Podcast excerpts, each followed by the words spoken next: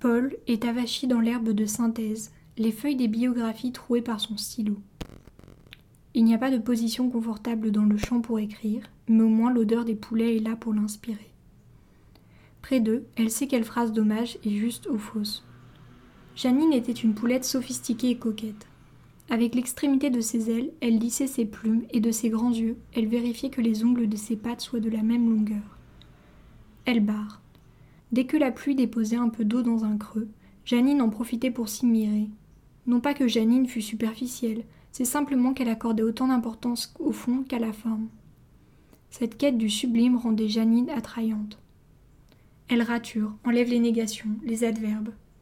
La vie d'un poulet est trop simple pour ce style pompeux. Panache joue dans l'herbe. Les scénaristes peuvent la voir depuis le couloir, mais elle s'en fiche. Ils peuvent bien penser ce qu'ils veulent. Quand la porte s'ouvre, elle ne se retourne pas. Oh Comme Bastien aimait les grands espaces, les courses sur une ou deux pattes d'un bout à l'autre du poulailler. Comme il aimait séduire, croquer la vie à plein bec. Les points d'exclamation vont mal aux poulets, qui ont peu d'élan. Yann pourtant persiste, à chaque phrase, à en ajouter. Elle les barre. Panache lui tire une chaussette. Il veut lui dire quelque chose, mais ce n'est pas le moment.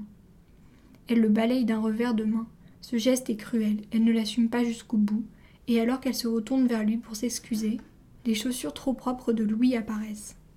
Aval s'approche lui aussi, vient picorer les feuilles de papier raturées de Paul. Aval et Louis sont dans le champ de plastique. Elle tressaille. On voulait te faire une surprise. Les autres poulets viennent sentir Aval. Lui, indifférent, se dirige vers les maisons eux aux côtés de Panache. Ces deux poulets se dandinent côte à côte. Paul les regarde faire, stupéfaite. Pourquoi tu l'as emmené là? Tu es fou? Paul court comme elle n'a pas couru depuis l'enfance pour attraper son poulet, le prendre dans ses bras avant qu'il ne soit mêlé au lieu. Louis la regarde sans comprendre. Il bégaye. Comme je pars demain à Dubaï, on voulait te voir ici. Arrête de parler en son nom, merde. Elle empoigne Louis et Aval, les précipite hors du champ, traverse le couloir jusqu'à son bureau. Louis reste sidéré. Adrien et Cléa lèvent les yeux sur le trio, comme à la recherche d'inspiration, de quelque chose qui pourrait les sortir de leur récit de poulet. Paul ferme la porte pour qu'on ne les voie plus. Pourquoi tu l'as amené ici? Je voulais te surprendre, qu'il voit le bâtiment que j'ai construit pour toi et pour les autres poulets. Qui change de décor, je ne sais pas. Tu n'aurais pas dû. C'est pour les poulets en instance de mort ici. Louis soupire. Il porte la main à sa poche, dont dépasse une petite cordelette rose qu'il serre nerveusement. C'est ainsi qu'ils sont venus. Louis promenant Aval au bout de cette laisse, à proche distance pour l'empêcher de dériver vers la route, lui laissant parfois du lest pour lui donner l'impression de liberté. Elle imagine les regards amusés des passants. Louis dévie la conversation. Il veut mettre fin au malaise. Pourquoi les poulets sont si nombreux? Les poulets, dans les maquettes, ils étaient deux fois moins, non? Paul ne sait pas compter. Elle ne saurait pas dire. Il se pourrait qu'une meilleure fertilité les ait multipliés, ou que leur masse compacte crée une illusion d'optique. Les chiffres se bousculent dans sa tête. Elle pense aux exécutions à la chaîne. Sur son bureau sont entassées les biographies restantes du jour, encore trente vies qu'elle n'a pas eu le temps de relire.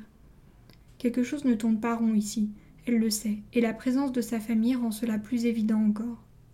Aval se pose sur les genoux de Louis. Paul se sent mal à l'aise, son corps pèse. Je vais rentrer avec vous. Bonjour, je m'appelle Léna et je viens de lire un extrait du roman Le chant du poulet sous vide de Lucie Rigaud. Dans Le chant du poulet sous vide, Paul est amené à reprendre l'élevage de poulets familial suite au décès de sa mère. Elle qui n'a pas su trouver les mots à l'enterrement se met à écrire les biographies des poulets qu'elle abat et les joints à la viande qu'elle vend sur le marché du village. Très vite, le concept des biographies fait fureur, et Paul rejoint son compagnon Louis à la ville, où s'exporte désormais sa marque. L'extrait que je viens de lire se passe dans sa nouvelle ferme urbaine, alors que les choses commencent à déraper. Le chant du poulet sous vide est un roman très riche, dont les approches peuvent être multiples. Ce n'est pas qu'un roman parlant des animaux que nous mangeons, et son but n'est absolument pas de nous convertir au végétarianisme. Il tente de donner une voix aux animaux, autre que celle que leur prêtait La Fontaine dans ses fables. C'est aussi un roman franchement drôle, notamment dans les biographies de poulets qui parsèment le récit, et à la fin éblouissante.